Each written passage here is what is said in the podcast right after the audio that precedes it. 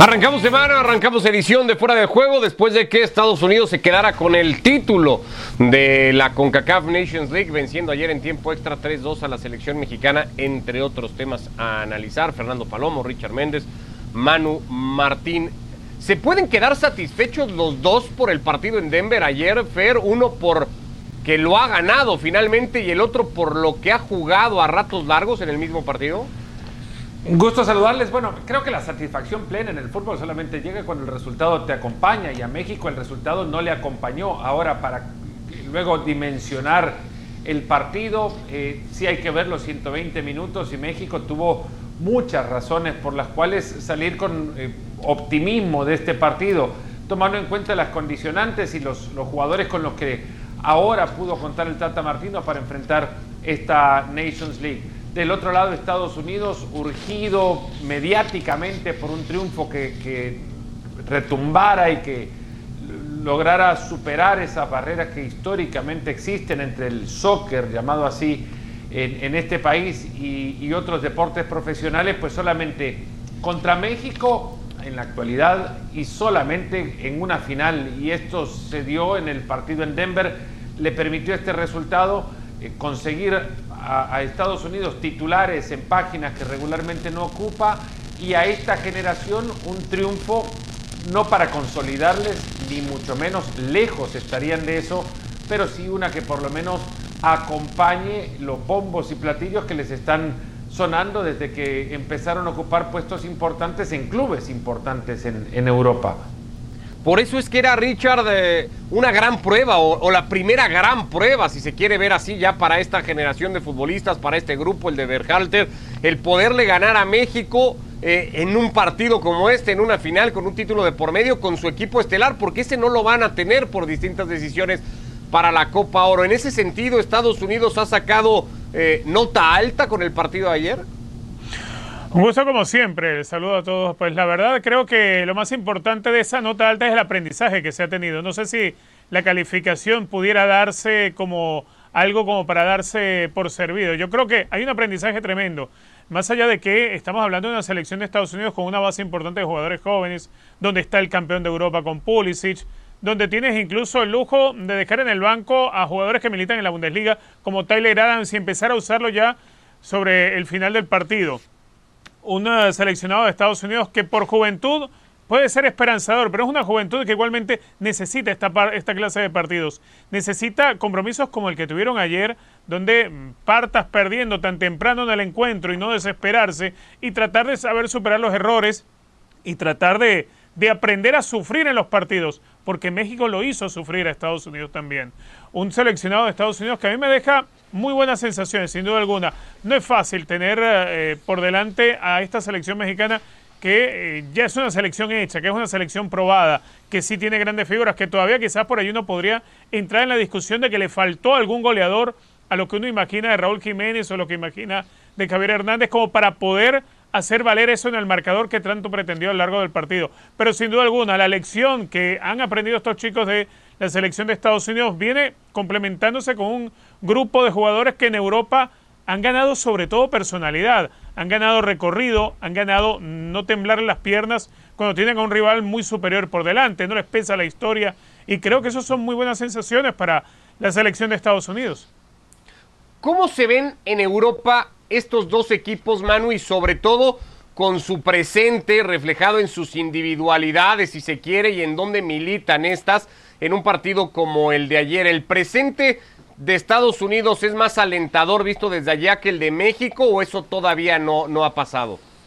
¿Qué tal? ¿Cómo estáis? Es más alentador simplemente por un detalle, porque son más jóvenes y tienen mucho recorrido. Se ve a México como una selección eh, consolidada que poco a poco va escalando en cada cita internacional y que se va encontrando con selecciones poderosas europeas, sobre todo, o, sudamericanas, y con muchas posibilidades de hacer algo grande. Pero a Estados Unidos se la está viendo, ya no se la ve como esa selección exótica, ni esos jugadores exóticos que llegaban a Europa, no. Se le ve como un grupo muy joven de jugadores que llegan a, Europa y, como decía Richard, se van consolidando, van ganando personalidad y le van dando esa idea de fútbol, no de soccer, de fútbol a la selección norteamericana. Es decir, se empieza a tener muy en cuenta al jugador eh, estadounidense, pero se parte de que México ya venía siendo una selección más o menos consolidada tiempo atrás. Eh, eh, estos son los números y el rendimiento que tuvieron los mexicanos eh, europeos, Lozano a la cabeza de todos ellos, seguramente el más participativo, aunque fueron Tecatito y Laines los que terminaron marcando los goles. ¿Marca una diferencia o es a partir de este momento y esta realidad que viven hoy estas dos selecciones, Fer, con sus futbolistas en Europa que se tiene que hacer la diferencia entre el nivel de una y otra? ¿O es simplemente un complemento a lo que después pueden ofrecer en un colectivo como una selección nacional?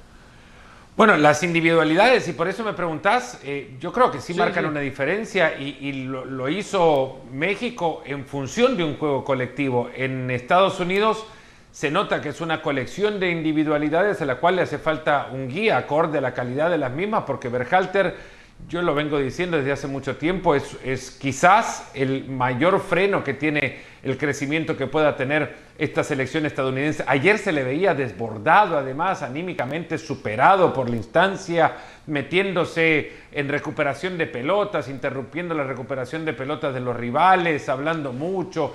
Se le veía como necesitado del resultado que al final terminaron logrando y creo que habla mucho también de la presión con la que ejerce el puesto y no quiero decir que por falta de experiencia, pero es que este tipo de, partidos no los había vivido Berhalter como entrenador, por mucho que el recorrido lo tenga como, como jugador. Ahora, pasando a la pregunta de las individualidades, pesan muchísimo en Estados Unidos porque es más Estados Unidos por los jugadores que le componen que México, tomando en cuenta que hay más nivel eh, de los jugadores en Estados Unidos, individualmente hablando, claro, está Serginho Deste en el Barcelona, está McKinney en, el, en la Juventus, Pulisic en el Chelsea, así podés hacer un recorrido de jugadores que tienen una experiencia de mayor nivel que la que pueden tener los jugadores mexicanos, pero colectivamente hay mucho más sentido de fútbol en el juego mexicano que el que hay en, en Estados Unidos. Y me detengo nada más en un punto que se vio sobre todo en la primera parte Estados Unidos jugando con tres en el fondo, con Sergiño Des como, como lateral volante por la izquierda y un océano entre él y el central zurdo que era Tim Rim. Esto no lo reconoció ni Berhalter ni los jugadores. Del otro lado, un técnico con experiencia, buen técnico además, Martino reconoce ese espacio, los jugadores empiezan a ubicar ese océano y empiezan a navegar por ahí con tranquilidad el Chucky Lozano, lo hizo en la segunda parte Diego Laines, en fin, voy a esto, es que Laines es suplente en el Betis, pero creo que tiene más sentido de fútbol que quien le enfrentó ayer y que seguro está en un plantel eh, con mucho, no sé qué, más expectativas futbolísticas que el que Laines. ¿Se puede ver así, Richard, que, Estados Unidos desearía un poco de la colectividad que presume México, pero que a México le falta alguna de estas grandes individualidades que sí tiene Estados Unidos y que México no alcanza de alguna manera? Sí, por supuesto, yo estoy totalmente de acuerdo. A ver, el funcionamiento colectivo de México eh, viene logrado porque hay jugadores ya de altísimo recorrido, de jerarquía, obviamente, porque eh, es una selección que arrastra jerarquía en varios de sus elementos en su mayoría ya con tiempo posicionados en Europa, aunque no quizá en la misma magnitud de los equipos que individualmente van integrando jugadores de la selección de Estados Unidos. Y ahí nos detenemos y encontramos un Gio Reina del Dortmund, ya Fer mencionaba lo de McKenny en la Juventus, lo de Serginho Dest en el Fútbol Club Barcelona, pero además jugadores que siendo muy jóvenes eh, lo han hecho bien y se han hecho titulares en sus equipos. Y ahí estamos hablando de un Joshua Sargent, por ejemplo, titular en su equipo en la Bundesliga, como es titular también Tyler Adams, que repito, ayer eh, pasa largo rato en el banco, como lo pasa Timothy Wea.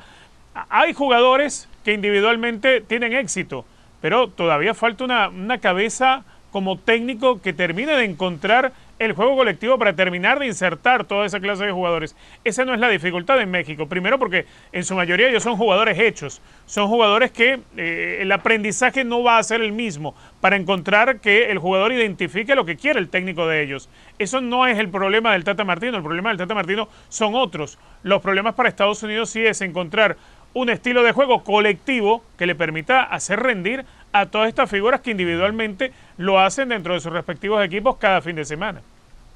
puede, puede caer Martino eh, eh, eh, en estas etiquetas que luego Manu se le ponen a ciertos técnicos de decir, pues los partidos importantes después no los gana, ¿no? Tres finales de Copa América perdida, dos de ellas con Argentina, perdió una con Paraguay ante la selección uruguaya. Ayer pierde este torneo que apenas van haciendo y apenas se va conociendo, pero en finales a nivel selección ha ganado una de cinco. ¿E-, ¿Eso puede empezar a etiquetar al Tata Martino?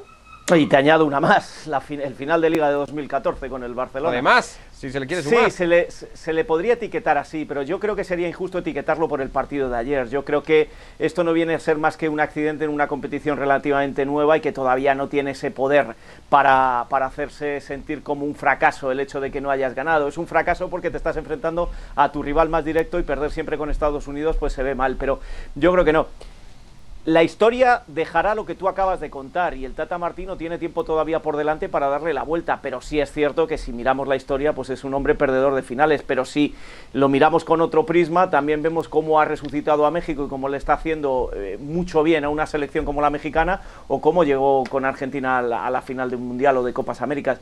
Yo creo que tiene toda su parte buena y su parte mala. Lo que pasa es que, como decía Fernando al principio, en fútbol si no ganas parece que has perdido absolutamente todo, pero miremoslo con un poco más de confianza y nos daremos daremos cuenta de que cosas muy buenas está haciendo desde que está con la selección mexicana el Tata Martino. Para México vendrá una Copa Oro con el primer equipo y con todos los futbolistas importantes. Estados Unidos decidirá prescindir de Ahora, eso, Ricardo, o de los europeos. Sí. Lo que viene, eh, es cierto, estamos concentrándonos en un, en un solo partido a la dimensión que toma el resultado, porque obviamente es una generación joven de los Estados Unidos. Y al principio del programa decías, eh, allá con aquellos con los que vaya a contar por distintas situaciones, porque algunos que van a tener vacaciones, que no van a optar por jugar la Copa Oro porque tienen que tener un verano más ligero. México preparó esta Liga de Naciones también con muchos jugadores en paralelo preparando los Juegos Olímpicos, con lo que ya las limitantes de opciones que tenía el Tata Martino para este compromiso no fueron las que tuvo Berhalter, ¿no? Es un, es un punto nomás para también poner en perspectiva los dos planteles que se vieron. No digo que fue un México menor o inferior, porque luego de los Olímpicos a cuántos más podría llegar a, meter en este equipo, pero hay un par de nombres que podrían sonar para que refuercen a esta selección grande de México, digamos, y que el partido eh, eh, México lo haya podido disputar con, con mejores herramientas.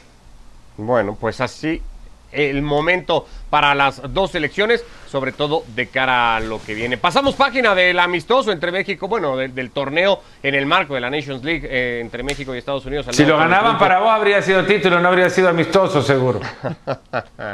de, entre estas dos. Para pasar a lo que se está viviendo en España, Manu, y a todo el lío que hay montado después del positivo de Sergio Busquets y las enormes preocupaciones en el equipo de Luis Enrique, que incluso ha hecho ya una convocatoria alterna que ha incluido el nombre de cinco o seis futbolistas, pensando en que esto pueda derivar en un brote al interior de la selección que arranca ya en unos cuantos días su participación en Eurocopa. Sí, hay mucho, mucho miedo ahora mismo en, la Ciudad Deportiva de Las Rozas. Hoy los nuevos test que se les han hecho a primera hora de la mañana han salido todos negativos, es decir, que por ahora solo Busquete es el único afectado. Esto pasó hace tan solo dos semanas en la selección sub-21, que curiosamente mañana va a ser la que sustituye a la absoluta para enfrentarse en ese último amistoso, que ya no sirve de nada frente a Lituania. Un jugador antes de eh, viajar a los eh, partidos de cuartos de final eh, dio positivo y se temió que toda la selección estuviera contagiada. Ninguno más dio positivo. Vamos a ponernos en ese lugar, porque lo cierto es que Sergio Busquets, si lo que dicen los médicos es verdad que se tarda cinco días desde que lo adquieres el virus hasta que lo terminas de incubar, pues Sergio Busquets ya llevaba más de cinco días en, el, en, la, en la concentración de la selección española aquí en Las Rozas. Por lo tanto, hay pánico, hay miedo a lo que pueda suceder y ahora mismo los jugadores están absolutamente aislados. Y cuando decimos absolutamente es que comen solos, entrenan de manera individual, no salen de sus habitaciones, no comparten zonas comunes de la residencia de la Rozas y se ha suspendido cualquier actividad con los medios de comunicación. De hecho, las entrevistas que teníamos pactadas para esta semana ya nos han dicho que nos olvidemos y que ya veremos si la próxima semana se pueden hacer. Es decir, ha cambiado absolutamente todo el panorama. De hoy en una semana España habrá debutado en, eh, en Sevilla frente a Suecia y vamos a ver cómo va evolucionando, porque es que además eh, esto del COVID nos hace ver muchos efectos colaterales. España se enfrentó a Portugal el pasado viernes. Allí hubo abrazos, allí hubo eh, mucho, mucho, eh, se compartieron muchos momentos con los jugadores portugueses. Y si ahora sale un positivo en Portugal y si ahora sale dentro de la concentración de España, de ahí viene todo este miedo que de momento, pues lo único que te, te permite es esperar tener confianza y esperar a que no pase absolutamente nada. Pero por lo que pueda pasar, cinco jugadores han sido llamados hoy, la selección sub-21 que ya estaba de vacaciones desde hace dos días ha sido prácticamente entera recuperada y de los jugadores que mañana jueguen en Leganés frente a Lituania, alguno se va a quedar también en Madrid unos días esperando a ver qué sucede. Ahora podemos decir que Luis Enrique se equivocó al concentrar 24 y no 26 jugadores, pero bueno, de aquí a 48 horas antes del partido frente a Suecia podría cambiar a Sergio Busquets de momento por COVID. Veremos a ver qué es lo que va pasando, pero insisto, eh, todo se resume en mucho miedo a esta hora de la noche aquí en España en Las Rozas. Eh, así se daba a conocer, por cierto, la noticia, el, positivo de Sergio Busquets y lo que ha venido después, ya cuenta mano esa convocatoria de futbolistas que incluye la de Rodrigo Moreno, la de Albiol, la de Fornals, la de Soler y la de Bryce Méndez, que estarán aparte, no dentro de las rosas, pero sí haciendo ya entrenamientos con el grupo para cualquier cosa que pueda suceder. Tras el conocimiento del resultado positivo por COVID-19 registrado este pasado domingo por Sergio Busquets, se han activado todas las medidas necesarias ante un caso de estas características. En este sentido, la primera ronda de pruebas efectuadas este lunes a todos los jugadores y cuerpo técnico han deparado resultado negativo de manera unánime. Estas se irán repitiendo día a día para descartar cualquier brote al interior de la selección española. Un caso, Richard, que sí pone pelos de punta en el equipo de Luis Enrique, pero que nos eh, recuerda a todos eh, dramáticamente, si se quiere, que eh, la situación sigue ahí, que esto podría suceder a lo largo de todo este verano, cuando arranque ya la disputa de la Eurocopa. Sí, definitivamente. Y bueno, como bien lo, mencionaba Manu, ¿no? Después de aquel partido con Portugal, en ese, en ese reencuentro de algunos jugadores que, bien se conocen y se aprecian, eh, está la cercanía, está el abrazo. Por allí incluso Portugal uno podría pensar puede convertirse en otro, en otro rebrote de, o mejor dicho, en, otro brote de, COVID con alguno que otro positivo. Eh, es una dificultad, sin duda alguna, lo que se viene viviendo. Afortunadamente, dentro de una convocatoria que hizo Luis Enrique con todo y que terminó llamando 24 y no los 26, creo que hay en caso de que no termine de llevar a Sergio Busquets, hay como taparlo. Igual no al, mismo nivel o no para pretender hacer lo que puedes hacer cuando tienes a alguien como Sergio Busquets en el 11 titular, pero todavía jugadores como lo pueda suplir, ¿no? La presencia de Thiago, de Coque, de Rodri. Yo creo que son jugadores que pueden, que pueden asumir esas funciones. Incluso me atrevería a decir hasta, hasta Pedri podría, podría ser parte de esa zona de volantes donde alguna función de las que usualmente te cumple Sergio Busquets la pueda cumplir el jugador del Barcelona. Primero porque se conocen, porque lo conocen, pero ya eso serán parte de las conjeturas que tiene que estar hoy en día eh, pensando y analizando a alguien como Luis Enrique. Lo que sí son tiempos complejos y, creo que en esto la normativa, no sé si, si debería ser un poco más amplia para esta serie de torneos, porque eh, creo que España no va a ser el único caso de aquí a que, a que estemos eh, ya en el arranque de la Euro. Si le hubieran dado a Luis Enrique escoger una posición del campo para perder a un futbolista, Fer, tal vez hubiera sido ese, el de la media cancha, y si le hubieran dado un nombre, a lo mejor también el de Busquets. No, no creo, porque es el capitán de la selección. Ante la salida de Ramos es el jugador con más experiencia en este equipo y, es una voz, obviamente, que dentro del, vestuario debe tener un, peso. Eh, no, encuentra uno a Busquets eh, o en Busquets un jugador que a partir de su carisma o, de su palabra pueda llegar a dominar un vestuario, pero seguramente de su presencia misma y su juego también, en el nivel en el que está Luis Enrique, además le permite, eh, no por el juego de Luis Enrique, sino por el armado del mismo equipo, que, que Busquets juegue en esos metros a donde llegue a la recuperación un poco más arriba de donde regularmente suele encontrarse en el último Barcelona, no en el último tiempo del Barcelona. Eh, no creo si sería, si, si nos ponemos a pensar en qué posición le, podría hacer falta un jugador, yo creería que uno de los tres arqueros habría elegido, no, no habría buscado en Sergio Busquets, o no habría encontrado en Sergio Busquets a la figura para desprenderse del plantel si estas situaciones tendrían que pasar. Y a todo esto, Manu, el de mañana, ¿por qué se va a ¿Por qué se va a seguir jugando? ¿Por qué se quedó en agenda? Se va a jugar, ya lo contabas tú con la sub-21. Va a contar para efectos totales como si fuera partido de selección mayor, efectos de ranking, de puntos, de todo lo que pueda dejar un amistoso. ¿Por qué no se suspendió el partido? Pues por, obviamente por derechos de televisión, porque UEFA también reclama su parte en este partido. Eh, eh, curiosamente anoche cuando supimos esto y hablábamos con, eh, la gente de la, de la, federación y sobre todo de prensa, nos decían que el partido iba a tener efectos de sub-21 y esta mañana sorprendentemente ha cambiado todo y nos han dicho ya que era efectos absolutos. Efectos absolutos que puede parecer pues una cosa menor por el hecho de que se enfrenta a Lituania, una selección pues entre comillas también menor en Europa y un sub-21 español. Tiene muchas más eh, trascendencia porque cuenta para el ranking FIFA, cuenta en los contratos de los jugadores que tienen con sus equipos de, eh, que reciben una prima si juegan con la selección española, esto es muy común ponerlo en los, en los contratos, cuenta para una serie de cosas que sin embargo, si, si nos damos cuenta de las consecuencias que la propia federación sabe que tiene, eh, ha ofrecido devolver a aquellos que habían comprado la entrada el dinero, a los que la han comprado les devuelve un 20%, eh, la televisión española, la, televisión estatal española, que es la que tiene los derechos del partido, en lugar de darlo en, en, el principal canal que tiene, lo ha pasado a un canal secundario. Es decir, son muchas las cosas que afectan a un partido que sinceramente yo creo que no se debería jugar, porque ¿cuál era el objetivo de este España-Lituania? Preparar a un equipo seis días antes de su debut en la Eurocopa. Ese equipo no va a estar y Lituania tampoco. ¿Qué sentido tiene jugar este partido? Bueno, pues eh, Luis de la Fuente, el entrenador, el seleccionador sub-21, eh, que vienen de caer en semifinales del europeo, que jugó ayer la, final y, la ganó Alemania-Portugal,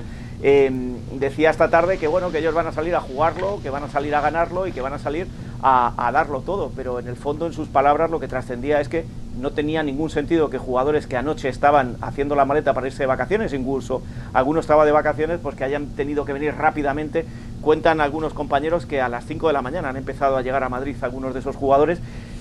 Pero ¿para qué? O sea, ¿qué, ¿qué, es lo que se busca con este partido? Entonces no se le ve demasiado sentido y se juega pues seguramente pues por alguna obligación que haya contractual, no solo derechos de televisión, sino a lo mejor UEFA, FIFA, es que no, no, no, da explicaciones la Federación Española, hasta tal punto, y esto es muy criticable, que de la Federación Española el único que ha dado la cara y ha hablado ha sido el seleccionador sub-21, ni siquiera el absoluto. No hay un presidente, no hay un secretario, no hay nadie que salga a dar explicaciones de lo que está sucediendo. Y otro dato más me gustaría añadir. Es curioso, eh, yo cada día pienso que esto, de esta salimos, del COVID salimos, pero que cada día parece que sabemos menos. La selección de Portugal ha tenido dos días libres y se han marchado de la concentración después de jugar contra España. España no ha salido de las rozas más que para una comida de todos los jugadores juntos porque se quería mantener una burbuja eh, de la que no saliera nada y no pudiera entrar el virus. Bueno, pues mientras Portugal de momento no ha comunicado ningún positivo, o Inglaterra que ha tenido también días libres, España que estaba aislada absolutamente y no sabéis hasta qué punto con medidas de seguridad en las rozas, pues es la que ha dado positivo. Ah, y mañana se les quiere vacunar eh, no tiene tampoco sentido vacunarles ahora a los jugadores porque tarda tres semanas en hacer efecto la vacuna realmente. Es todo un despropósito, pero que son las circunstancias en las que nos toca vivir a todos en medio de toda una polémica también y un debate de si está bien vacunar a unos con prioridad sobre otros. En fin, todo eso se está generando en torno a una selección que se va a ver afectada en sus posibilidades, Fer, con todo esto. Ya decía Manu, entrenando en, solitario después del partido contra Portugal. El propio Luis Enrique había dicho lo que tenemos es que afianzar una idea de juego, seguir trabajando. Bueno, ese trabajo ahora es en sesiones individuales. ¿Afecta a España para su puesta a punto de la Eurocopa? Le afecta en su puesta a punto, no creo que le afecte en su consideración, porque creo que la Eurocopa España lo tiene en quizás en, la parte trasera de la segunda fila de, esta, de los candidatos en la Eurocopa. No creo que con o sin Busquets España sea mayor o menor candidata a la Euro, más que quizás a pelear para meterse en semifinales, pero al margen de eso, evidentemente tiene muchas menos opciones de trascender cuando en los últimos días un plantel que necesita de, poner a punto todos los, automatismos que un equipo de fútbol requiere para poder llegar eh, a, competencia con, todas las herramientas, eh, esto no lo va a poder tener.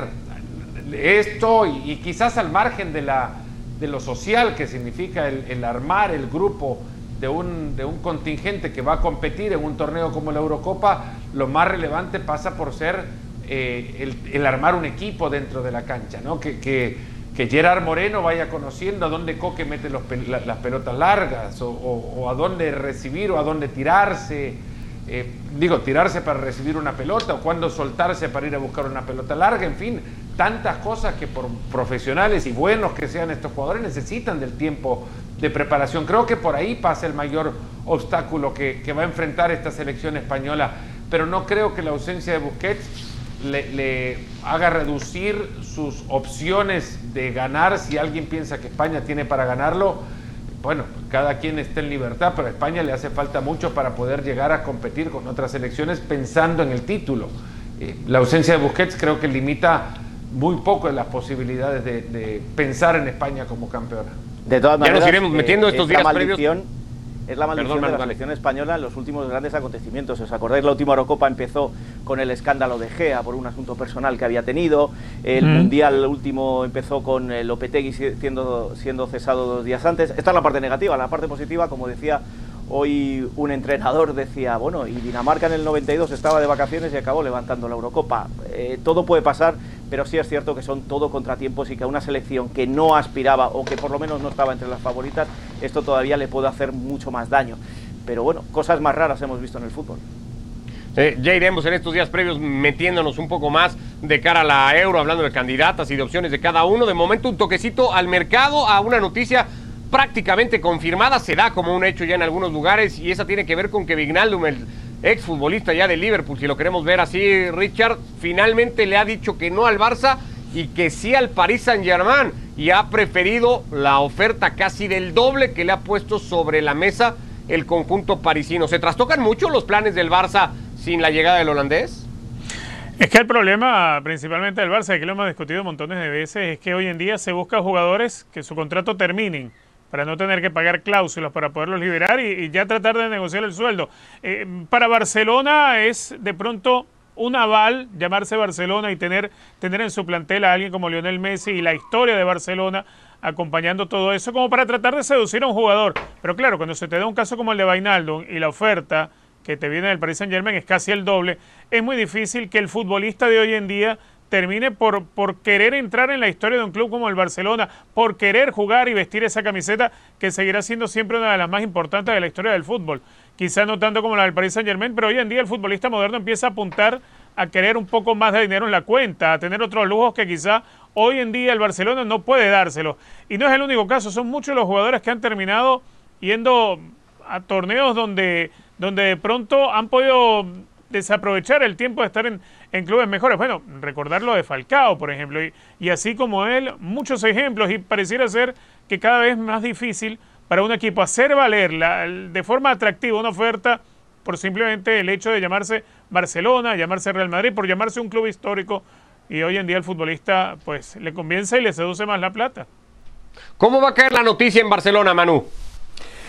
Pues mira, en Barcelona están tan preocupados con la renovación de Leo Messi que todo lo que venga colateral pues ya se lleva con resignación y así se ha llevado la, noticia de que Reinaldo no venía porque esta tarde leía incluso ya que ya incluso podría haber firmado el, contrato con el Paris Saint Germain. La sensación que da, la sensación que le da al aficionado culé sobre todo es la de eh, no es que no vengan al Barcelona, es que no vienen porque ven que el proyecto no termina de ser un proyecto como para ser eh, ganador, como para aspirar a todo. Y eso es lo que preocupa en relación a, Leo Messi, que, sí, que está muy cerca y que por lo que cuentan todavía no hay nada cerrado, pero por lo que me llega, eh, nadie duda de que, de que se vaya a marchar, o sea, que se va a quedar eh, definitivamente Leo Messi.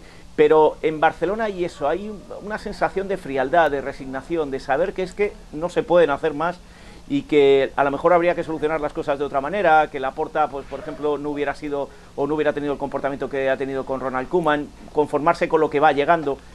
Es un poco esa es la palabra, resignación, porque es que no hay para más. Sin la confirmación de que Messi siga, Fer, sin dinero para fichar y con el proyecto en donde está, ¿cómo va a convencer el Barça al resto de futbolistas que pretenda fichar?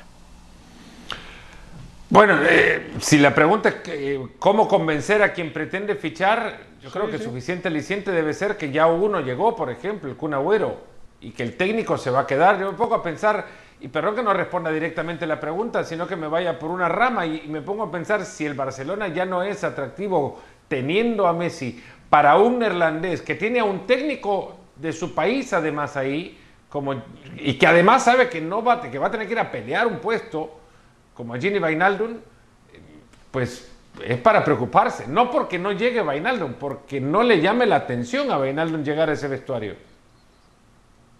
Y es que así está, o parece estar así la situación del Fútbol Club Barcelona, que tendrá que lidiar con eso seguramente a lo largo de todo el verano. Estamos llegando al final de esta edición de Fuera de Juego. Todos estos días ya nos vamos metiendo más a la previa de lo que arranca el fin de semana. Mañana eliminatorias en Conmebol. Acá estaremos mañana para dar un poco el panorama de lo que va contando el camino hacia Qatar para las elecciones sudamericanas. Gracias, Fer. Abrazo, Richard Manu. Que les vaya muy bien a todos. Gracias.